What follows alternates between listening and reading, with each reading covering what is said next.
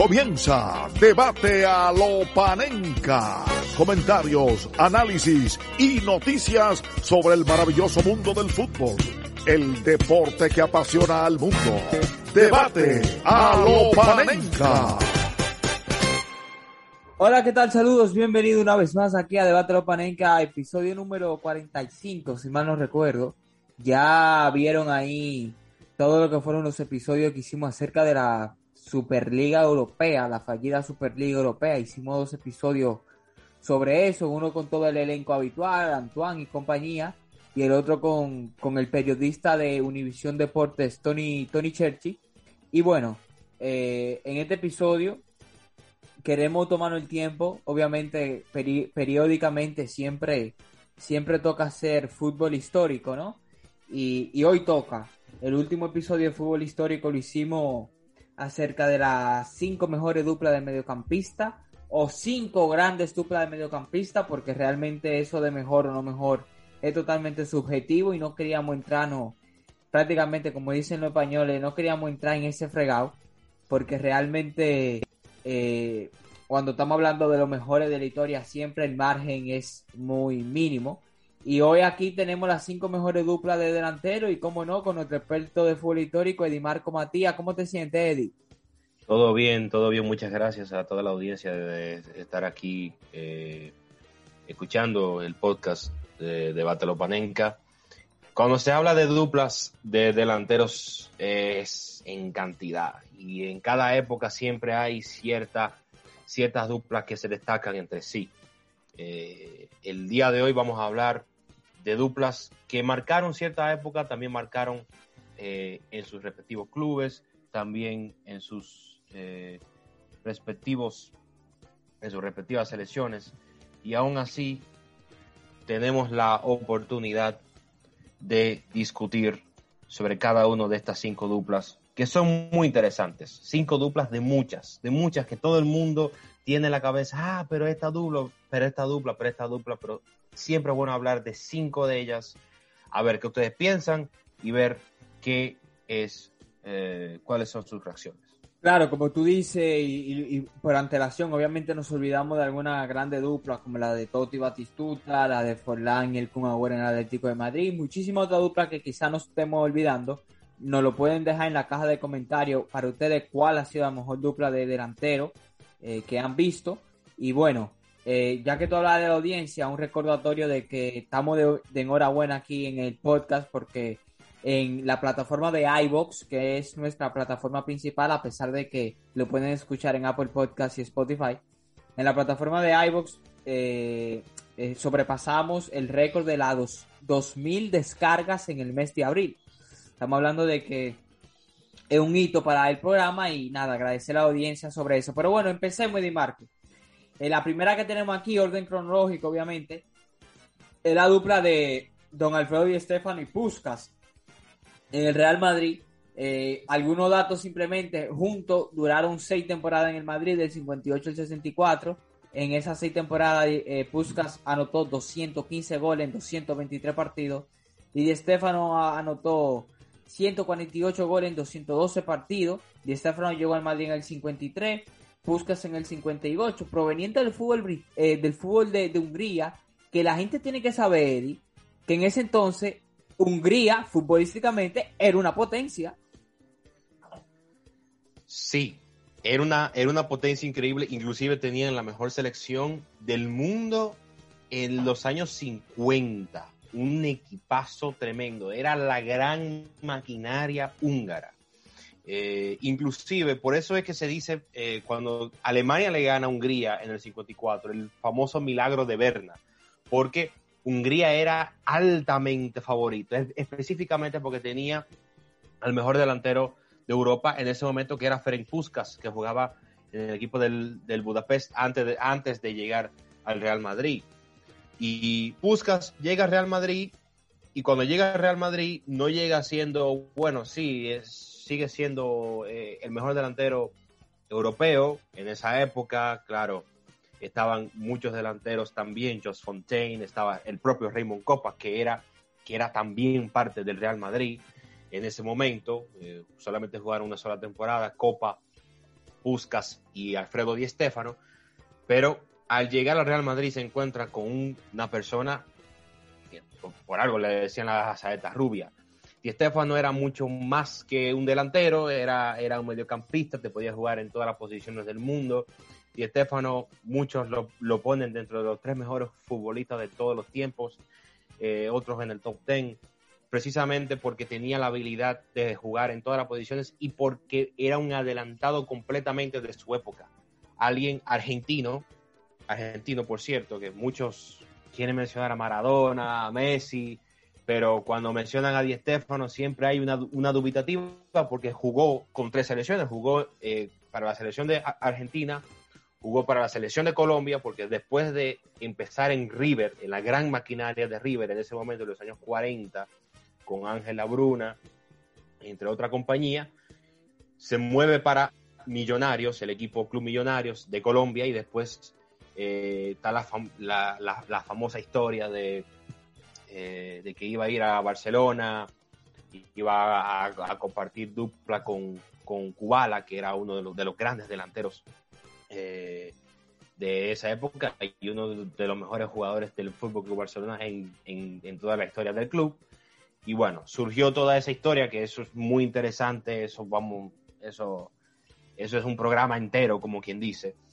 Y bueno, Di Stéfano llega al Real Madrid y consigo llega la gloria del de Real Madrid. Por eso es que cada vez que siempre mencionan a Di Stéfano, siempre digo que Di Stéfano es el Real Madrid. O sea, si, si hay una persona que merece todo eh, el elogio deportivo, claro, siempre hay muchas eh, siempre hay eh,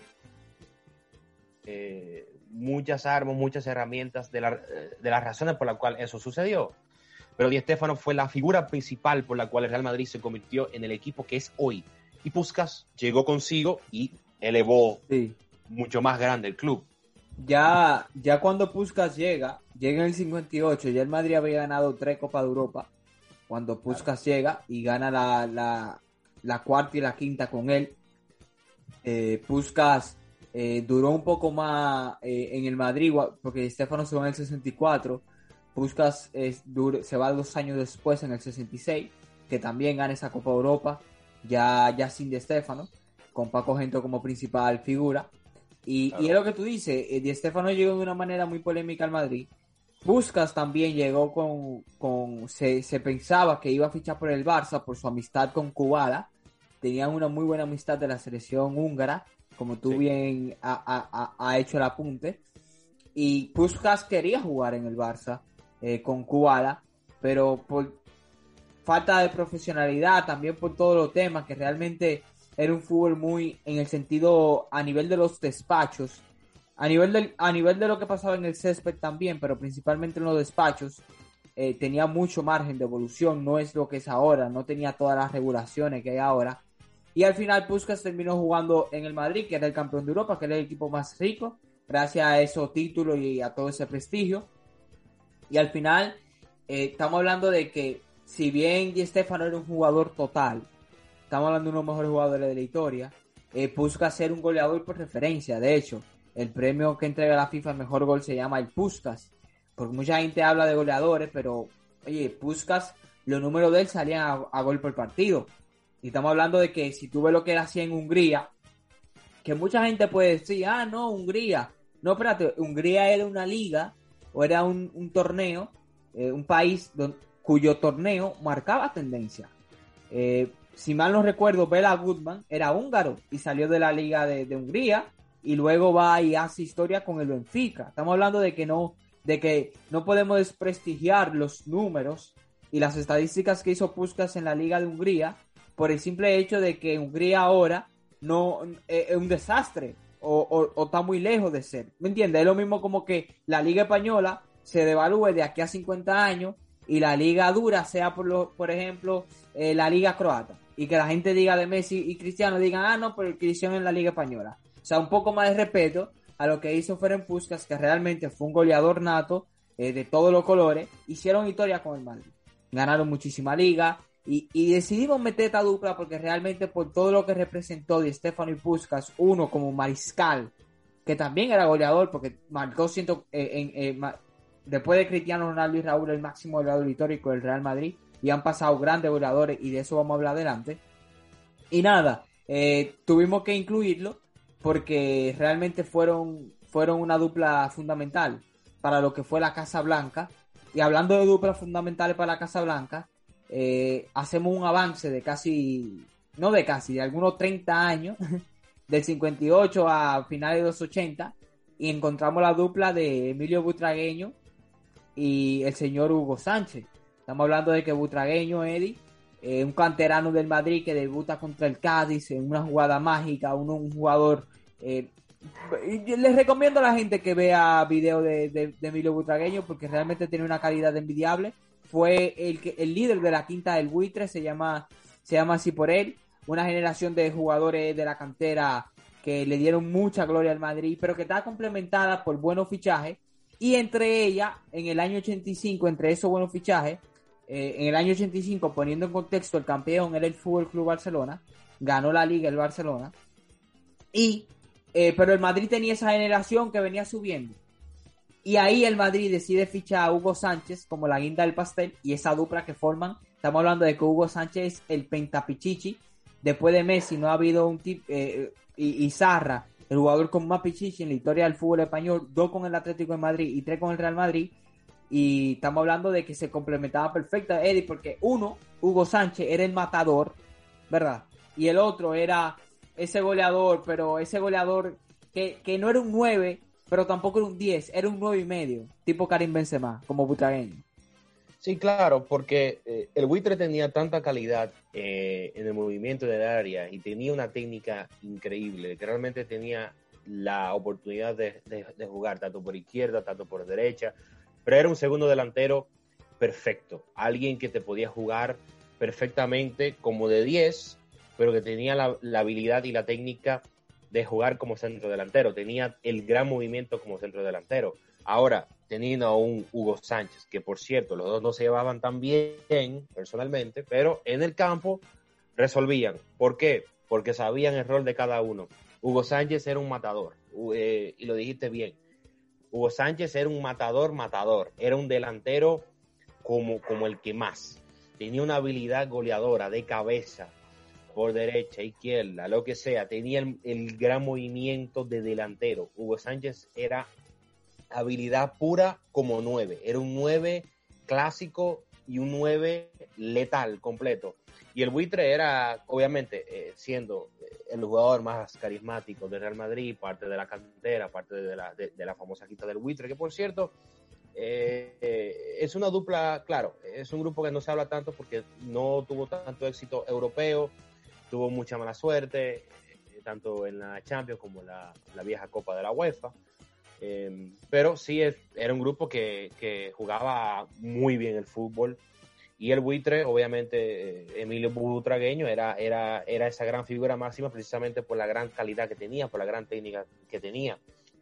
Eh, y Hugo Sánchez, por, el tipo de jugador que era, un jugador que viene de, las Pumas de, UNAM de México, de, de Ciudad de México, y siendo goleador en España, en, Atlético, eh, en el Real Madrid. Claro. Oye. Esta Pichichi. O sea, estamos hablando de alguien que, eh, sin lugar a dudas, estamos hablando del mejor jugador mexicano de todos los tiempos. Claro. Aún así, eh, sigue siendo el mejor jugador mexicano de todos los, de todos los tiempos. Bueno, mucha gente habla de Rafa Márquez, pero va a seguir siendo Hugo Sánchez, sin ningún tipo de duda. Claro. Y, mira, Eddie, eh, eh, un dato bien rápido para agregar lo que tú estabas diciendo. En la última liga que ganan, ganan cinco ligas consecutivas. La primera cinco temporadas de Hugo Sánchez en Madrid gana, gana, gana cinco ligas. Eh, pero en la última liga que ganan, en el 89-90, hace el récord de 38 goles en una sola temporada que luego Cristiano Ronaldo y Messi rompen en esta década pasada. Pero ojo, los 38 goles fueron a un solo toque. Todos los goles que marcó fue a un toque. Eso se llama goleador. Eso se llama ser un rematador. Eso se llama tener un talento nato, un don natural, ¿eh? un don sobrenatural eh, para la definición en un terreno de juego en los últimos metros que no se la ha visto a más nadie. Porque tú sabes que son 38 goles y que todos sean a un toque. No es que, que recibir y no, todo un toque para adentro. Es como si fuera una máquina de boxeo. Y no solamente eso, es sentido en el área. O sea, el delantero, eh, ha habido muchos delanteros en la, eh, ha habido muchos delanteros en las cuales eh, tienen la gran habilidad, velocidad, fuerza, potencia. jugadores así como Van Basten, como Ronaldo, que vamos a hablar de él más adelante. Pero ha habido delanteros que no han tenido esa gran capacidad como por ejemplo Raúl. Raúl sí tenía eso. Que, que, se puede decir que Raúl era el, fue el reemplazo de Hugo Sánchez en cierto sentido como nueve, pero quizás no en términos de habilidad, sino en términos de inteligencia y de sentido en el área. Hugo Sánchez tenía sentido de área, pero no solamente eso, tenía habilidad de goleador, tenía mucho más habilidad de goleador que, que un Raúl y que otros grandes delanteros que ha pasado en la historia del fútbol. Entonces, eh, muchos no ponen a Hugo Sánchez. Quizá, bueno, quizá no, no tuvo ese gran éxito en Europa, como, como, lo, como lo dije previamente. Eh, quizá no se reconoce tanto, pero como jugador, como delantero, era, era, era, era una bestia total. O sea, eso, eso, eso no se le debe de quitar. No, es definitivo lo que tú dices. Eh, bien rápido los números en los en las temporadas que coincidieron, obviamente Butragueño duró mucho más tiempo en el Madrid que, que, que, que porque Hugo se va eh, en el 92, Butragueño se va en el 94, justamente cuando llega Jorge Valdano, que le dice al buitre que no cuenta con él. Eh, Butragueño duró más de 10 años en Madrid, un canterano, lo que todo canterano quiere hacer, y Hugo duró del 85 al 92. Pero en esa temporada que coincidieron como dupla, uno como segundo delantero y otro como delantero, estamos hablando de que Hugo Sánchez marcó 208 eh, goles en 283 partidos y en ese mismo periodo de tiempo Butragueño marcó 128 goles. Obviamente estamos hablando de que, de que, de que Hugo era mucho más goleador que Butragueño, como bien dijo Eddie, pero Butragueño también tenía esa calidad y que le facilitaba mucho la cosa eh, a, Hugo. Y también el hecho de que eh, se le cogió, se le tomó un cariño especial a la quinta del buitre porque ya eran jóvenes, ¿sabes? pasa con los canteranos en los grandes clubes, que cuando hay una generación de canteranos eh, que son de la casa, eh, que son españoles, como pasa en el Madrid y en el Barça, eh, que, que, van logrando cosas juntos y que ya venían de un pequeño éxito en la Copa de la UEFA, con esa remontada al Mönchengladbach y tal, ya la gente le tomó un cariño y veían a Butragueño como que la estrella, la estrella de, ese, de, de esa generación y Butragueño, como tú muy bien dices, se, se llevaba las portadas. Eh, también su juego era más, más vistoso. Y a eso Hugo Sánchez, reconocido por él en un documental que hicieron, le molestaba. El mismo Hugo llegó a reconocer que, tenía celos de, de, Butragueño porque Hugo decía, ven acá, yo marco los goles, yo soy el goleador y la portada se la lleva Butragueño, Eddie. O sea, había una guerra de ego ahí importante que se supo gestionar muy bien eh, y ganaron cinco ligas consecutivas a pesar de todo. Claro, sí, y, por eso era, o sea, pero el equipo entero era, era, era, un, era una guerra constante, no solamente eh, entre Hugo Sánchez y, y Butraqueño, había, había, había mucho ego entre todos esos jugadores, era, era un equipazo entre sí, jugadores como Sánchez, como Mitchell, como Martín Vázquez, o sea, había, un, había una gran calidad de jugadores en, en, todos esos equipos del, del, Real Madrid y que incluía la, quinta del buitre. Lo que pasa es que, obviamente, siendo parte de la prensa española, el, el buitre vino siendo como el gran reemplazo de esos grandes jugadores de la cantera del, del, Real Madrid. Mencionaste a un Paco Gento, eh, es bueno incluir a, una, a un Amancio, después a un Juanito, jugadores que quizás claro. Eh, fueron grandes figuras, quizás no fueron las figuras más grandes del equipo, pero que tienen ese gran cariño de la gente por el simple hecho de que son canteranos, desde que empezaron en, en, Castilla y que en sí ellos se formaron, se criaron, nacieron y se formaron entre sí en el Real Madrid. Entonces, así, así pasó con, con Mutragueño y obviamente acaparaba toda la atención de la prensa española, más bien de la prensa madrileña. Y por eso eh, llegaba a esos celos con, Hugo Sánchez, pero eventualmente, eh, con el paso del tiempo, el, el buitre hasta después de irse al Real Madrid, se fue a jugar a México eh, en Celaya, duró unos tres años antes de, antes de retirarse en el 98. Y aún así, eh, los dos quizás tienen una, una, una relación más, eh, más amistosa ya, a pesar del tiempo, pero obviamente durante esa época era, era, era, era una época de alta tensión entre los dos, pero como, pero dentro del campo resolvían de una forma maravillosa. Sí, es, definitivo lo que tú dices, vuelvo y repito.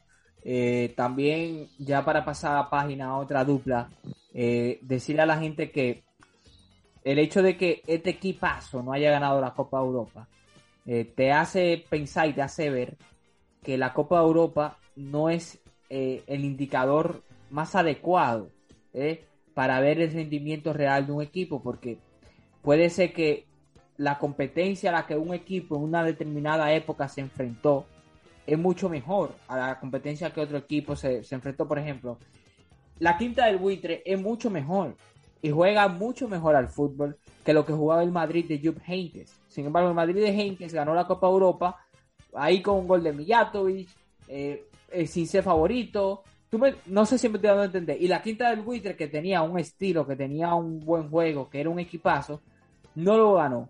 No lo ganó entre otras cosas porque tuvo noches trágicas, como la que fue la manita que le metió el Milan de los holandeses.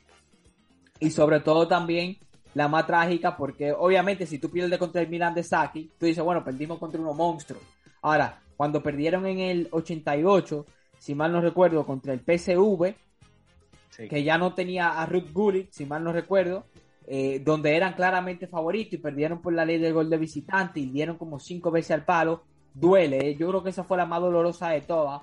Para todos los madridistas que vivieron la época, te dicen que la que más dolió fue, fue la del 88, la del medio.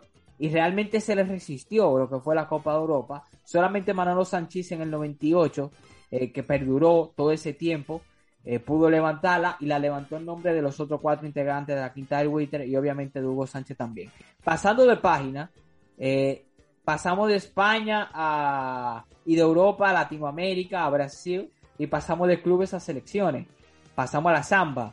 Eh, obviamente lo que pasó en 2002 en el Mundial de Corea y Japón, primer mundial celebrado en Asia, queda en el recuerdo para todos, porque la dupla de Ronaldo Nazario y Rivaldo, que ya venían haciendo cosas importantes a nivel de Copa América y a nivel de confederaciones, eh, dio mucho que hablar. Estamos hablando de Ronaldo Nazario y Rivaldo, un Ronaldo Nazario que venía de ser el mejor jugador del Mundial del 98, que todos sabemos que hay algo ahí que todavía, Eddie, que todavía no, no, no, no, han terminado de explicar qué pasó con Ronaldo en el Mundial del 98. Nadie pero bueno, a pesar del fracaso del Mundial del 98 por la goleada que le mete Zidane y Francia en la final, a pesar de la lesión que tuvo con el Inter, de rodilla que prácticamente parecía terminar su carrera. Y a pesar de que Rivaldo, después del balón de oro en Barcelona, que ganó en el 99, que fue el único balón de oro que ganó, Ronaldo ganó dos, uno en el 97 y otro en 2002. Eh, a pesar de que Rivaldo en el 99, después de ese balón de oro, tuvo un bajón en su rendimiento por los problemas con Luis Van Gaal, como dupla, con Ronaldinho por detrás, pero ellos como dupla lograron hacer un mundial histórico. Rivaldo cinco goles, Ronaldo, si mal no recuerdo, ocho goles en ese mundial de Corea y Japón en 2002 y ganaron el, mundial. Eh. Estamos hablando de, una de las duplas más, más emblemáticas de todo el tiempo y con más pegada que se recuerda en el fútbol sudamericano. Sí, claro, porque estaba hablando de dos jugadores que tenían perfiles contrarios. Estaba hablando de Rivaldo, que era un zurdo, que te podía jugar eh, delantero tipo enganchado hacia la derecha o enganchado hacia la izquierda y Ronaldo también se podía enganchar eh, de, ambos bandos, de ambos bandos también. Eh, Rivaldo, obviamente, a pesar de las, de las peleas con Bangal, a pesar de la trayectoria que tuvo con el Barça, que era que fue muy buena y también mala en ciertas ocasiones por, por la época que vivía el propio club también pero Rivaldo era, era la gran figura, era, era el gran delantero, era, era esa bestia de potencia, de energía, de fuerza que tenía Rivaldo y Ronaldo era una bestia. Ronaldo era una bestia total que realmente eh, tuvo un bajón, pero era un bajón por lesiones de rodilla, que realmente nadie iba a pensar que iba, iba a regresar a, jugar, eh, como, como bien dijiste. Bueno, regresó y siguió siendo el gran goleador, quizás no el tipo de jugador con esa velocidad, con esa explosividad que tenía Ronaldo al principio de su carrera. Y que en el principio de su carrera con esa velocidad y explosividad no he visto un jugador todavía más explosivo, más equilibrante, que daba la que, que dé la sensación de ser más imparable, porque parecía como un tren eh, que voy a por ti y, y, no, y no te suelto y prepárate que yo voy y abran paso. Esos goles que metió en Compostela, etcétera, eh, y contra el Valencia, o sea, estamos hablando de que Ronaldo era un portento, pero con una calidad en la definición, prácticamente su capacidad de definición y sus recursos eran intratables. Rivaldo, por otro lado, eh, algo en lo que Rivaldo sí era mejor que Ronaldo, era en los tiros libres a balón parado. Podríamos decir que sea una de las pocas cosas, porque Rivaldo era muy bueno, pero no era mejor que Ronaldo en la mayoría de las cosas. Pero en el balón parado, eh, esa zurda a la hora de tirar los tiros libres era prácticamente un seguro de vida para, el conjunto de Bangal, porque Rivaldo la metía prácticamente toda. Continúa, Eddie.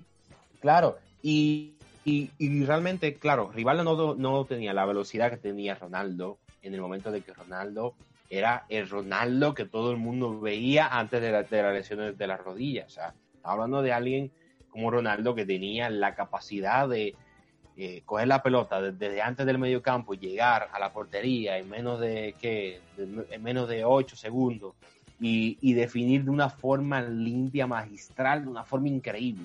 Inclusive muchos dicen que Ronaldo puede ser como el, una combinación de un Cristiano Messi si se hubiese mantenido eh, saludable, si se hubiese mantenido en forma también, y también porque Ronaldo era, era, era un jugador que, bueno, como casi los grandes brasileiros, ah, no tenían esa gran disciplina, ¿no? O sea, muchos tenían, a veces muchos tenían ese, ese tipo de problemas.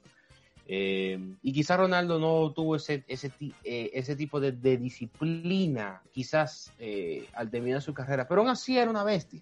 Aún así nadie, nadie lo reprochaba tanto por eso. Quizás Florentino en el Madrid, esto, lo otro, varias historias por aquí y allá, varias bebidas, varias esto, lo otro, pero aún así Ronaldo rendía de una forma magistral porque era, porque era un jugador de otra galaxia. Y eh, especialmente cuando se habla de esta dupla, siempre se va a hablar del 2002 y de la forma como ellos jugaban con la selección de, Brasil. Eh, eran dos jugadores que, jugaban en equipos contrarios en la liga, pero que al mismo tiempo tenían la habilidad de irse a, la selección y de, y de brindar frutos tanto en la Copa Confederaciones como en el propio Mundial del 2002, que bien lo dijiste, Rivaldo tuvo cinco goles y Ronaldo tuvo siete goles. Eh, en un mundial Dos en la final.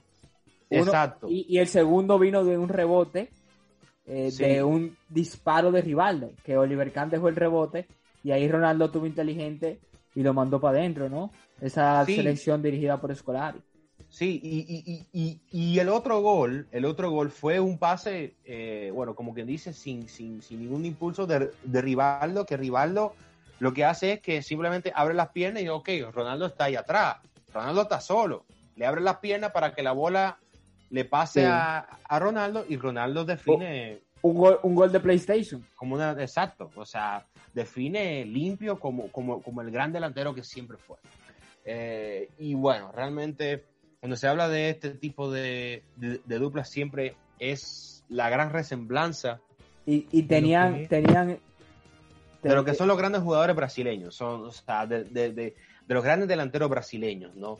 De gran capacidad, de gran técnica, de, de gran gambeta, porque obviamente cuando se habla de Ronaldo, eh, la gambeta de Ronaldo era, era increíble, pero Rivaldo no se quedaba tan atrás tampoco. Quizás Rivaldo no era tan conocido por eso, pero Rivaldo tenía una gran capacidad eh, y tenía una, un, sentido de área también eh, muy importante. Y cuando jugaba con Ronaldo también sabían, sabían cómo compartirse entre sí su área entre uno y el otro, eso, eso es muy importante. Rivaldo era un jugadorazo que no pudo vivir la mejor época del Barcelona, a pesar de que ese Barça de Luis Van Gaal con Rivaldo en una banda, Figo en la otra y Patrick Kluber era un gran tridente y ganaron dos ligas y una, y una Copa del Rey. Y nada, yo sí creo que Rivaldo y Ronaldo eh, tuvieron a la expectativa porque mucha gente en Brasil le pedían que dieran ese paso al frente porque tenían la sombra de Bebeto y Romario, que ocho años atrás habían ganado el Mundial de 94 en Estados Unidos y como que al ser tan reciente eh, tenían esa presión y se y, soportaron la presión eventualmente terminaron ganando la quinta estrella para la selección canariña. Y pasamos del 2002 a 2003 no hacemos un gran salto en el tiempo porque hay que hablar ahora de algo a nivel de clubes y hay que hablar de la Premier League. Obviamente la la súper interesante Premier League como siempre estamos hablando de que quizá el mejor equipo en la historia de la Premier en base a una sola temporada sea el Arsenal de Wenger del 2003, los Invencibles, el Wenger Ball en su máxima expresión, y tenemos la dupla de atacantes, donde pasa un caso similar al de Butragueño y Hugo Sánchez, porque tenemos a Titi Henry y Bergam, tenemos un Titi Henry goleador, que no era eh, el Titi Henry del Barcelona, que era más extremo, porque Guardiola lo obligaba a eso, sino era el Titi Henry de Arsenal, que jugaba más en el centro, y tenía mucha más producción goleadora que en el Barça. Y atrás de él jugaba un tal holandés, Dennis Bergkamp, que era un 9 y medio, ¿no? Un Benzema, un Butragueño, un tipo que no metía muchos goles, pero que, que alimentaba a Titi Henry de una manera poética, prácticamente hablando.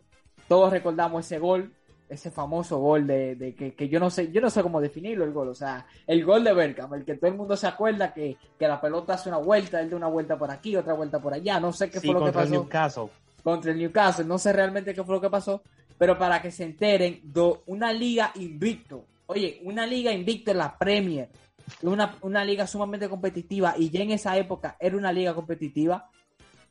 Ganar invicto es una cosa increíble y que tu goleador meta 30 goles en esa época siendo un récord, también una cosa increíble como lo hizo Titi Henry, Eddie. Sí, eh, cuando se habla de Titi Henry, eh, cuando llegó al Arsenal en el 99, después de estar en, la, en, equipos como el Mónaco y la Juventus. Titi Henry llegó como, bueno, bueno, sí, como un delantero, bien, ok, eh, puede complementar bien con Berkan, que cuando, cuando Berkan llegó al Arsenal, no tuvo mucha aprobación al principio, porque era, bueno, estuvo con el Inter, bueno, con el Ajax, todo bien, sí, un tipo con buena técnica, pero como que siempre había muchas dudas con Bergkamp. Lo mismo con Titi Henry, pero no, no tanto, porque con Bergkamp sí había cierta publicidad, sí, cierta atención. Con Titi Henry también, por el simple hecho de que obviamente estuvo en el Mundial, eh, estuvo jugando con la selección de Francia, también estuvo con la Juve, eh, no hubo tanta, tanta tensión así, tan, tan grande con, con Titi comparado con Bergkamp cuando llegó por primera vez al Arsenal.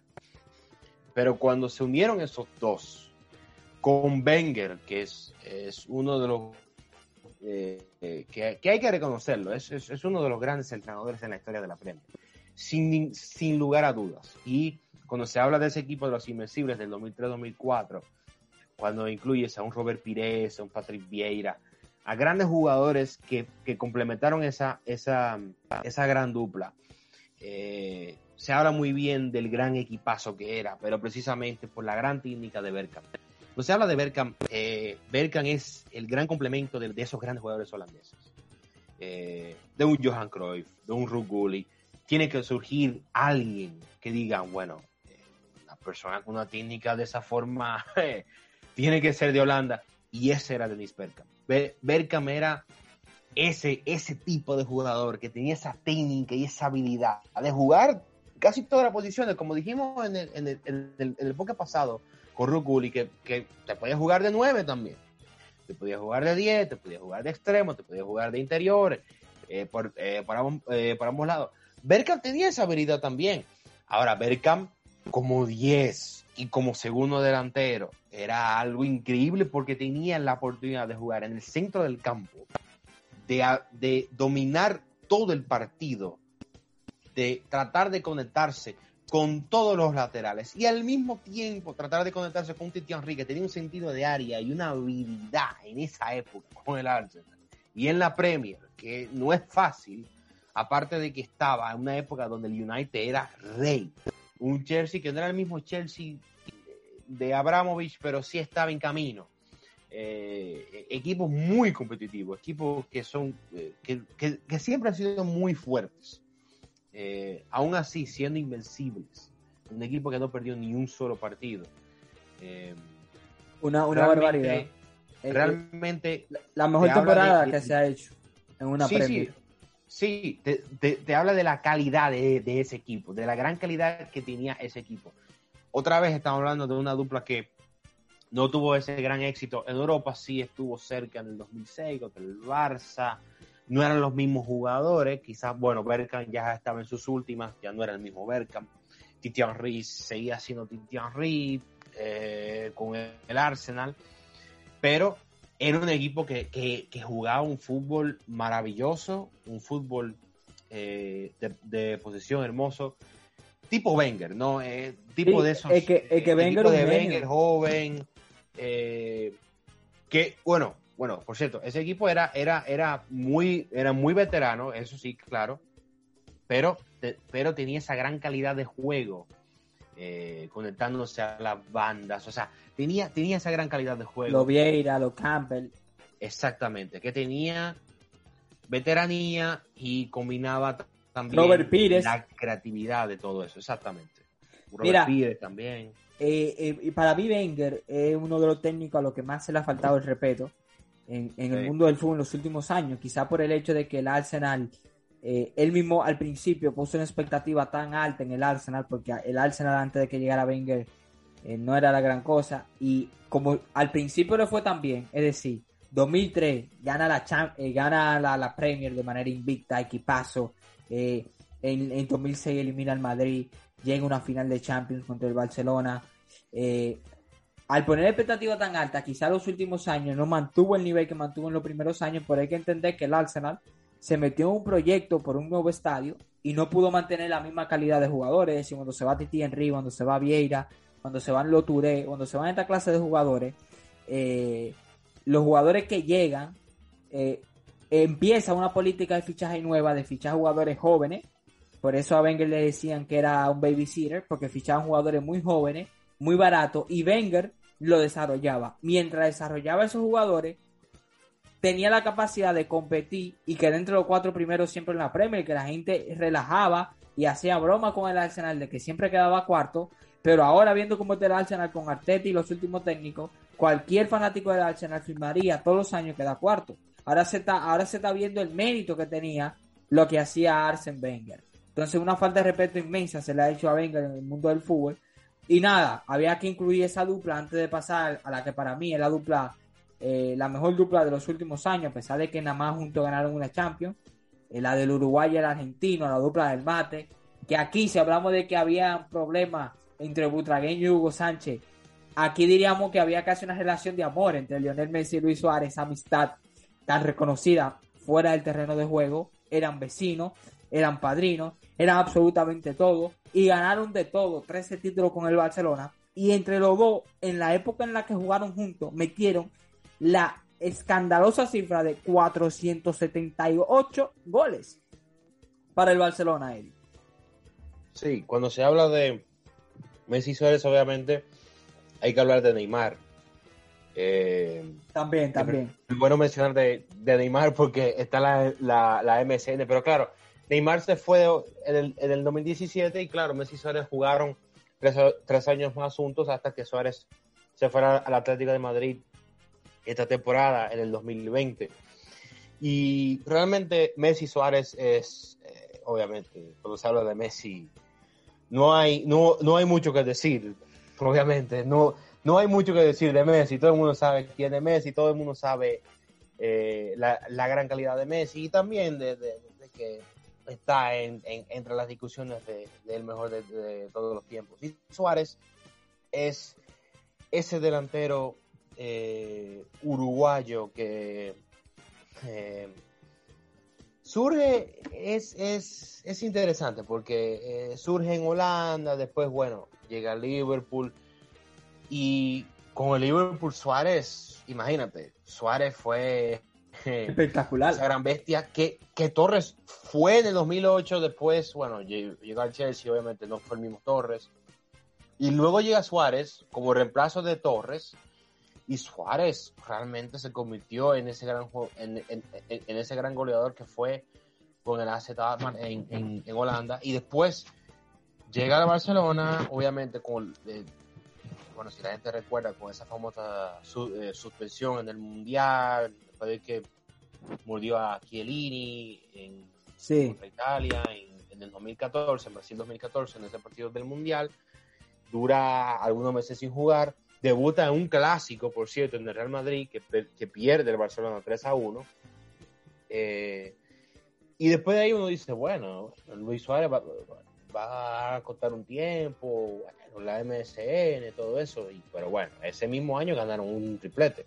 Con él siendo fundamental, me acuerdo de Con él siendo muy fundamental y marcó un gol en esa final del 2015 contra la Juventus. Sí, el gol del desempate, el gol del desempate. Exactamente. Eh, eh, lo, de Suárez ha sido espectacular. Obviamente de Messi no, no hay mucho que decir. Inclusive hicimos un episodio especial Lionel Messi aquí eh, hace prácticamente un año, si mal no recuerdo, con, nosotros dos específicamente analizando a Messi.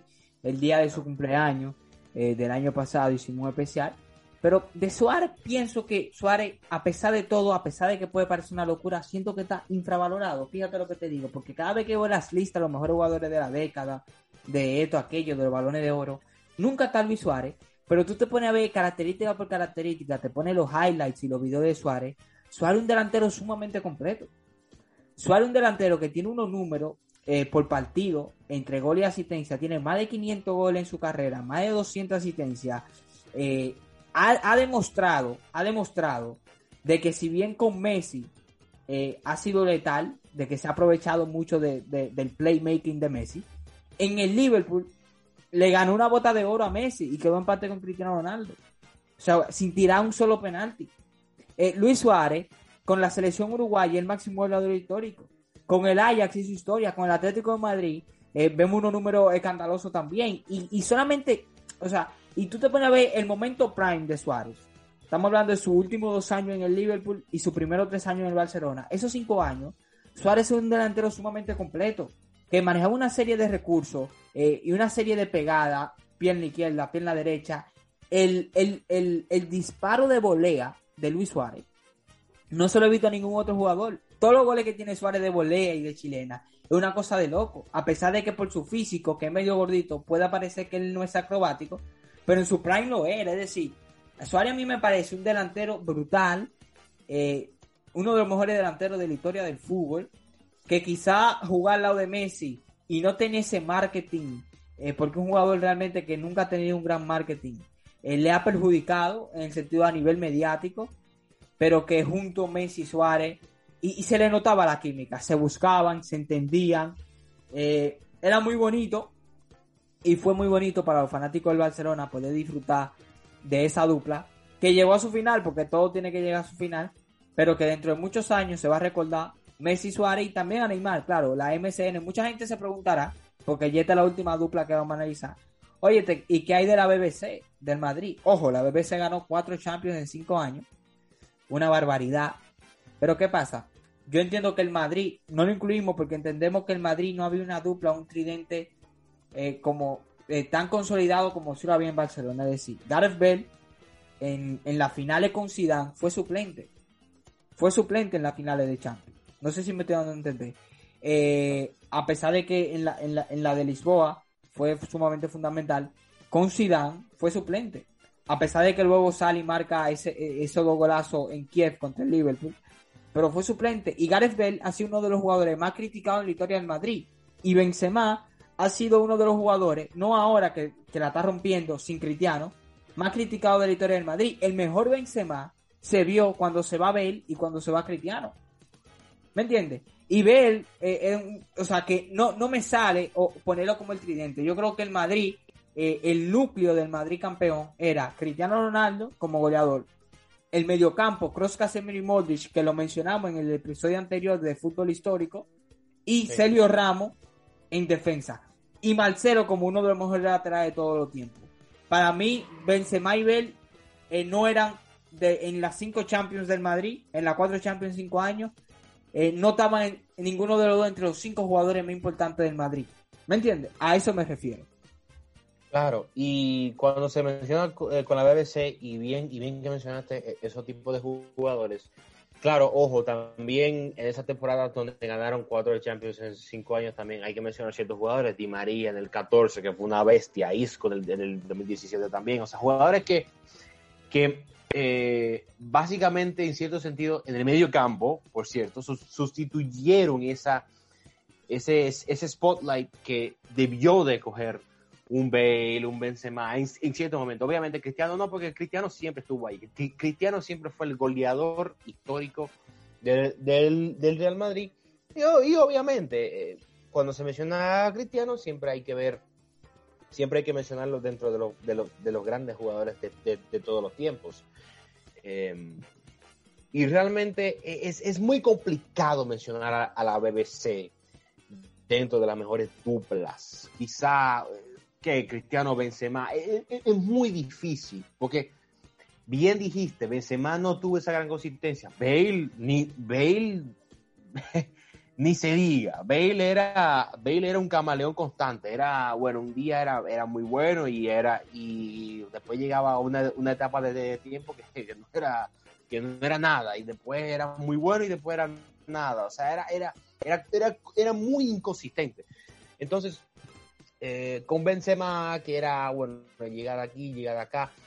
Ahora sí, Cristiano, uno, uno se da cuenta de la gran calidad que tiene Benzema, que siempre la ha tenido, pero obviamente el spotlight siempre era Cristiano y ese gran mediocampo que tenía el, el Real Madrid, que pudo entender eh, cómo armar un gran equipo de ganar en Europa con ese gran mediocampo. Como Modric, que te dominaba esa posesión, como Cross, que te controlaba todo, y Casemiro, que era la otra parte del control, que era, que era, que era completamente defensivo. Y aún así, el Real Madrid tuvo ese gran éxito. Pero de vuelta a Messi y Suárez, sí, ellos no tuvieron ese gran éxito en Europa debido a ese gran equipo del, Real Madrid, pero eso debe de, recordarse a la memoria, ¿no? Es, es esa, esa gran calidad de esos dos, esa gran armonía y el gran entendimiento del juego que tenía Messi Suárez. Después de que se fue Xavi e Iniesta, que ahí es donde Messi tenía la libertad de ser falso 9, de bajarse eh, hacia medio campo, de crear, de ser el único que tenía la oportunidad de salirse de, su gran posición y crear en todos los lados del campo. Con Suárez, él jugaba en la derecha, Suárez jugaba de 9 pero Messi tenía la creatividad con Luis Enrique, con todos los entrenadores que estuvieron eh, en el Barcelona. Messi tuvo esa gran creatividad y esa gran unión con Suárez. Y Suárez tuvo esa gran oportunidad de, generar muchas asistencias, claro, estando con Messi. Suárez se puede decir que se puede decir que es un Jerry Müller en cierto sentido, quizás físicamente, ¿no? Jerry Müller y Luis Suárez son dos jugadores que se parecen un poco eh, quizás no son los más hábiles de todos. Claro, Luis Suárez ha hecho jugadas eh, espectaculares, no es que no, eh, pero... Ese partido contra el Norwich, claro. el Liverpool, que marca una serie de golazos también. Luis Suárez ha tenido grandes partidos. Yo, yo, yo le invito a la gente a que, para que reflexione en la época, porque también hay que decir, esta época actual, en cuanto a talento, hablamos mucho de fútbol histórico, pero esta época actual de, o esta generación que ya va saliendo, ¿me entiendes? Lo Messi, lo Cristiano, lo Cross, lo Modric, lo Lewandowski, lo Iniesta, esta generación de los últimos 10 años eh, ha sido de una calidad inmensa y se va a recordar esta década de 2010 a 2020 en, la calidad de jugadores que ha tenido va a, va a pasar la historia como una de las mejores décadas décadas en cuanto a calidad eh, en el fútbol mundial. Y yo invito a la gente que, se pongan a pensar y se pongan videos en YouTube de, todos los goles de Luis Suárez y vean la clase y la variedad de goles que ha metido ese señor. Un, grandísimo jugador y como tú dices, lo que hace especial la dupla de Messi con Suárez era esa química que tenían, ¿me entiendes? Que no eran que iba uno por un lado, sino que llegaron, que parecían dos en uno, ¿me entiendes? Que parecían como que eran una sola persona, un solo jugador porque se entendían también, Eddie, que, que tiene, que tiene, que, que solamente hay que ver la amistad que tienen, ¿no? Sí, claro. Tenían esa, esa gran armonía tanto en el campo como fuera del campo, que realmente se notaba. O sea, se, o sea, se notaba en sus movimientos, se notaban cuando se veían, a veces, a veces Messi arrancaba, arrancaba, arrancaba por la derecha y lo primero que pensaba era, ok, ¿dónde está Suárez? ¿Dónde está Suárez? Suárez estaba buscando la forma, buscando el espacio y Messi que si tú le das un chin de espacio, él te la mete ahí mismo. Entonces, eh, tenían ese gran entendimiento de área, ese gran entendimiento en el campo y esa gran química en sí, que por eso fue que se convirtió en, en una dupla completamente letal, o sea, se conectaban entre sí de una forma armoniosa y también sabían cómo combinarse en cierta posición. A veces veías a Suárez eh, en posiciones donde uno piensa, bueno, es raro ver a Suárez siendo nueve. Sí, sí. En el centro del campo.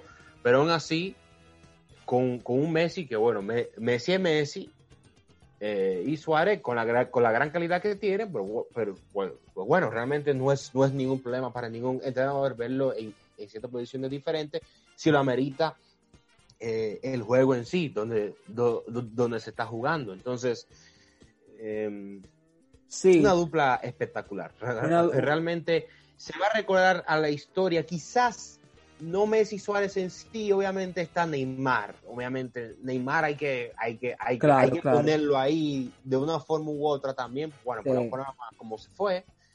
Eh, y por el gran éxito que, tuvo el Madrid, quizá no, no, se va a reconocer tanto, tanto, pero aún así, claro, esa, esa, esa gran tripleta, bueno, esa gran dupla. Fue, fue épica. Eh, sí, épica completamente. Esa dupla rioplatense, uruguayo-argentino, me recuerda a otra, ya para hablar un poquito, un poquito, nada un poquito, porque para que el episodio no sea tan largo, de dupla que no estamos olvidando, eh, entre ellas Totti, Batistuta, Bebeto y Romario, eh, que han sido grandes duplas, y otra dupla que la conformó un uruguayo y un argentino fue la del Kun Agüero y Diego Fernández en el, Atlético de Madrid, que ganaron la, Europa League. Eh, fue la última época bonita antes del Cholo, ¿me entiendes? Porque eso fue en 2010, el Cholo no había llegado y, fue quizá lo más eh, lo más grande que ha hecho el Atlético de Madrid en el siglo XXI antes de que llegara Simeone. Esa Europa League que más o menos le deja el camino preparado a Simeone porque la gente empezó a ilusionarse y ahí fue que empezó la esperanza de un mejor futuro. Luego llega Simeone, hace su trabajo y vemos que el Atlético de Madrid hoy es un equipo de los 10 mejores equipos de Europa. Sí, claro. Claro, y cuando se menciona, claro, de Forlán y de como Agüero, la forma como ganaron en el 2010 esa Copa, esa Europa League, eh, y obviamente cuando se habla de, de Forlán, eh, obviamente hay otra dupla, bueno, quizá no dupla, un poco tripleta, obviamente Forlán con Suárez también, eh, quizá no duró tanto, pero obviamente sí está ahí Forlán y Suárez, y bueno, Cavani, Suárez y Cavani también, eso es otra dupla interesante de uruguayos. El Mundial de Sudáfrica. Forlán, Suárez, Cavani, o sea, jugadores así que eh, tienen esa gran calidad de jugar de 10, de jugar de 9, de jugar de extremo. Eh, realmente no, no sorprende, ¿no? Eh, Uruguay es un caso interesante, ser un país así y generar una gran calidad de jugadores de esa forma es algo impresionante, realmente tiene un mérito increíble. Ahora, claro, tiene, tiene su historia, porque es el país que tiene más Copa América también. Eso, ojo, eso, eso, eso también es, es, claro, claro. interesante. Porque tampoco no es un país que, bueno, es un país chiquito, ellos, ellos, no tienen títulos, no, no, ellos tienen 15 Copa América y tienen dos mundiales. Ellos ganaron el primer mundial. y dos Juegos Olímpicos. Y dos Juegos Olímpicos antes de que empezaran los mundiales, que podían Exactamente. Y, do, y, do, y dos Juegos Olímpicos. O sea, estamos hablando de un país que es futbolero, futbolero desde el principio de todas las competiciones europeas, eh, perdón, de, todas de todas las competiciones mundiales que, nosotros conocemos. O sea que eh, estamos hablando de un país que tiene historia vieja, historia interesante de grandes jugadores que están un poco alejados dentro de la paleta pública, pero bueno, siempre es bueno conocer y desempolvar todo, toda esa gran historia del fútbol uruguayo. Así es. Eh, nada, Eddie, muchas gracias por, estar con nosotros de nuevo y, le pido a la audiencia que, dejen su comentario. Cualquier duda, cualquier pregunta, cualquier sugerencia o cualquier queja acerca de alguna dupla de delanteros que nos, haya, que nos hayamos dejado fuera de este especial de las cinco mejores o las cinco duplas de delantero de la historia del fútbol. Y nada, sigan sintonizando Debate Lopanenca. Chao, chao, chao.